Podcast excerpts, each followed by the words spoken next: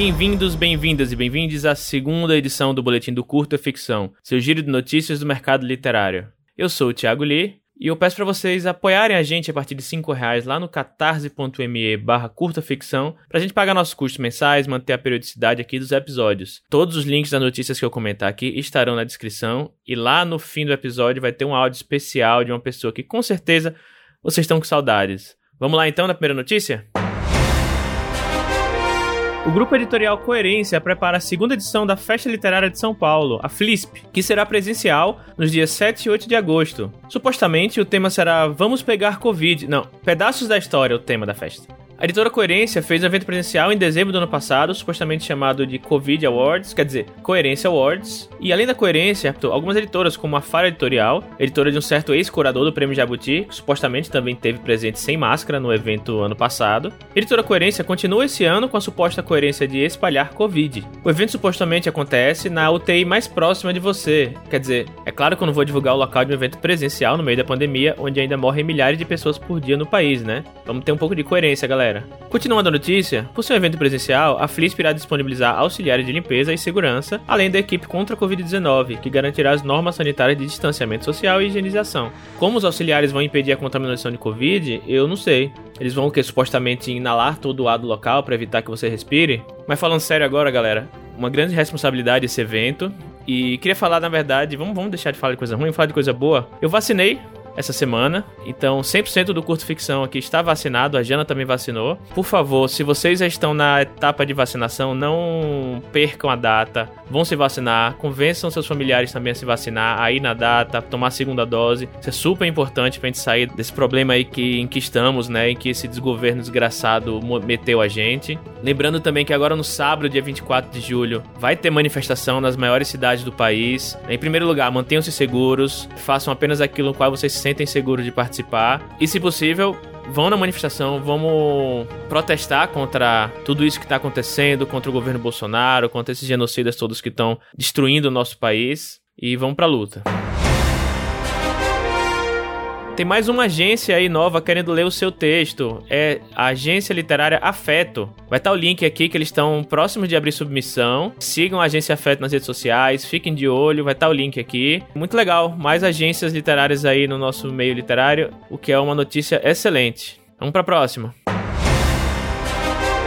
Prêmio Geek de Literatura. Uma semana após abrir as inscrições para a sexta edição do Prêmio Kindle de Literatura, a Amazon anunciou hoje o lançamento do Prêmio Geek de Literatura. Vai ser realizado em parceria com o Omelete e a editora Pipoca Nanquim. O Omelete que está querendo fazer a CXP em, em dezembro presencial, né? E esse prêmio pretende reconhecer autores geek independentes no Brasil e seus trabalhos. O trabalho dos participantes será avaliado por um painel editorial da Pipoca e e do Omelete para selecionar uma lista de cinco finalistas para cada uma das duas categorias, que é livros e quadrinhos. Os vencedores serão então selecionados por voto popular e a audiência vai escolher suas obras favoritas em uma página especial. Os dois autores vencedores receberão cada um um prêmio em dinheiro de 10 mil reais e um contrato para publicação de uma versão impressa do livro e do quadrinho pelo Pipoca e Nankin. Então aí se você escreve algum livro ou quadrinho, né, que se encaixa aí nessa temática geek, fica aí uma ótima dica para vocês aí. Link na descrição.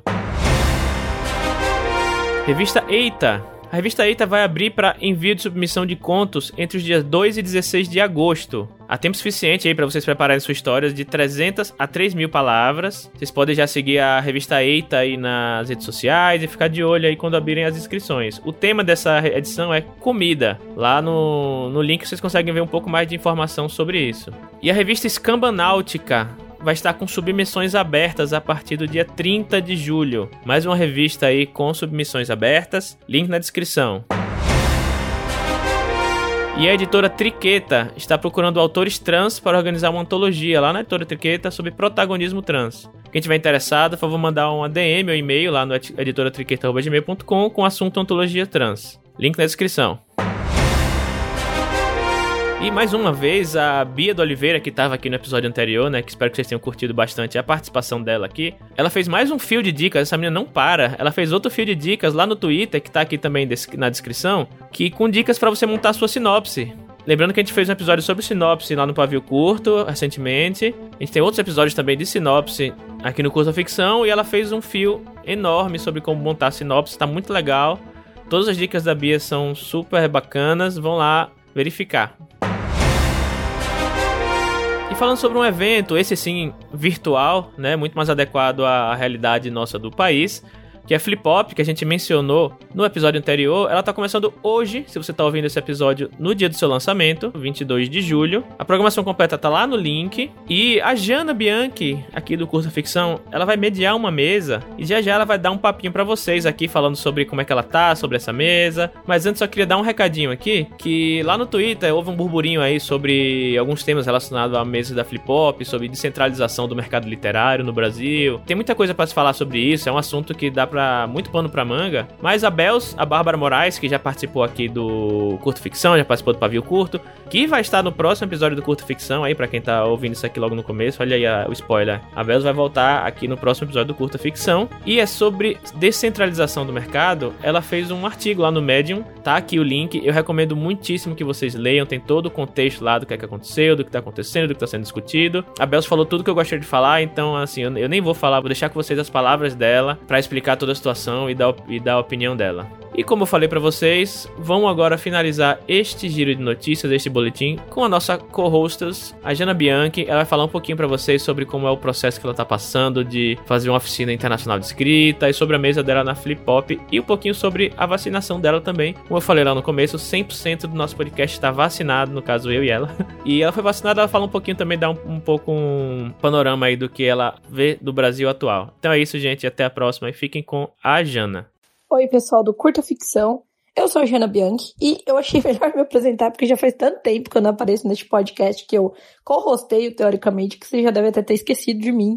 Ou então, talvez vocês nem me conheçam, se você é um ouvinte novo aí.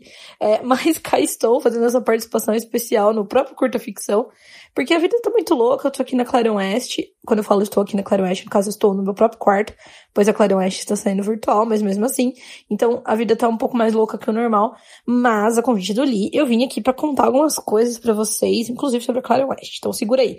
Primeira coisa que eu quero contar para vocês é que eu vou participar de uma mesa na Flip Pop na próxima Flip Pop, que o Lee acho que já deve ter dado mais detalhes sobre o evento num total, no geral.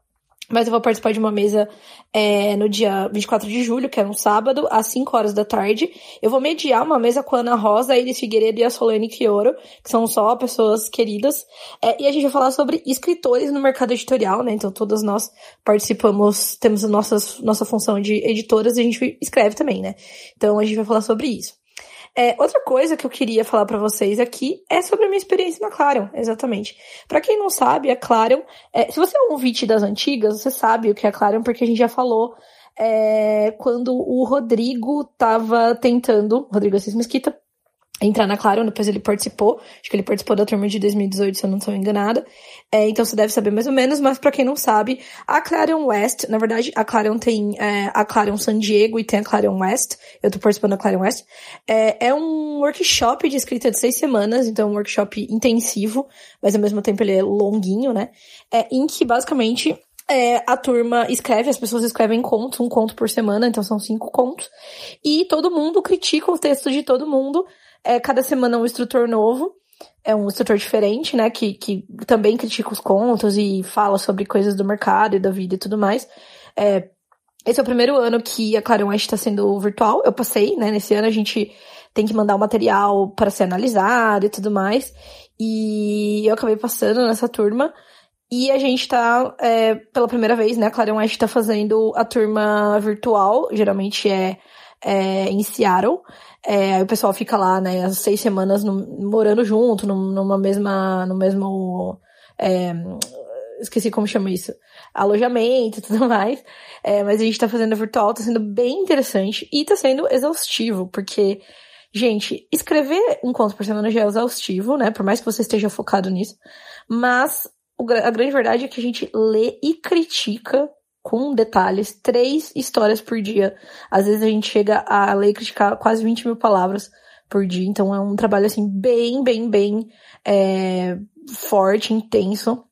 E a gente já tá na quinta semana, a semana que vem é, é a última semana. Então tá todo mundo só o pau da rabiola. Eu tô, tipo, totalmente pau da rabiola, porque além de. Além da própria intensidade do workshop, naturalmente, eu tô escrevendo em inglês e falando inglês todo dia e tudo mais. E, e isso é uma coisa que, nossa, é muito eu não. Eu, eu, eu imaginaria que seria mais difícil, claro. Mas eu tô sentindo, assim, isso pesar, assim, na minha mente. É, mas tá sendo muito, muito interessante. Eu acho que depois eu vou querer falar mais sobre o Clarion West. Tem algumas coisas que não podem ser comentadas, né, muito a fundo, mas eu queria falar mais sobre a experiência em geral. Mas eu queria que vocês soubessem que tá sendo muito, muito é, interessante e divertido, apesar de, de cansativo. É, são pessoas muito legais que participam da minha turma e tal. Os instrutores são maravilhosos. É, semana que vem eu vou. O instrutor é o Ted Chiang, meu Deus do céu. É, eu vou escrever um conto para esse homem, então, né, imaginem o meu coração. Mas é isso, eu tô basicamente acabada, mas muito feliz. É, e falando em felicidade, quero dar aqui uma última notícia muito importante, que é a seguinte. Eu estou oficialmente em processo de jacaresização. Gostaram do termo?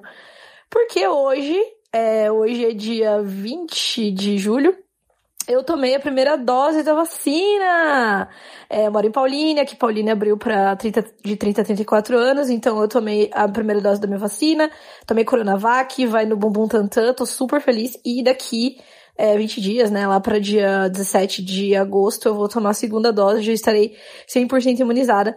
E eu tô falando isso porque se você tá na etapa aí na fase da sua, né, da sua cidade, enfim, de se vacinar, pelo amor de Deus, não bobeie, não coma bola, vá lá se vacinar, independente de qual vacina seja.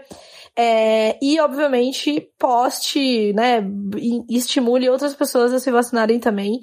É, e, em especial, agradecer as pessoas que realmente têm a ver com esse, com essa vacinação que obviamente passa longe do nosso desgoverno, né? Mas então a ciência, os, os pesquisadores, é, o SUS, pelo amor de Deus, lembrem de falar sobre o SUS e é, sobre, né, enfim, o Butantan e todos esses órgãos que estão aí contra esse genocida no poder, porque isso é muito importante. É, a gente não pode deixar passar e depois parecer que isso foi é, articulado e cuidado pelo governo, quando na verdade é, pelo contrário, né? O governo tentou sabotar essas coisas. Então, se você tá na, tá na idade, tá chegando na sua idade de vacinação, fique esperto aí nos, nos calendários. É, vá se vacinar. Se você já se vacinou a primeira dose, não é, deixe de se vacinar com a segunda dose, se a sua vacina exige uma segunda dose, que é importantíssimo. E é isso, poste e marque a gente, porque a gente tá super feliz de ver, de ver o pessoal na timeline jacarezando. Mas é isso, eu me estendi um pouco mais aqui do que o, o Li tinha deixado eu falar. Então eu vou encerrar por aqui e espero logo estar de, você, estar de volta com vocês no Curta Ficção. Um beijo, pessoal!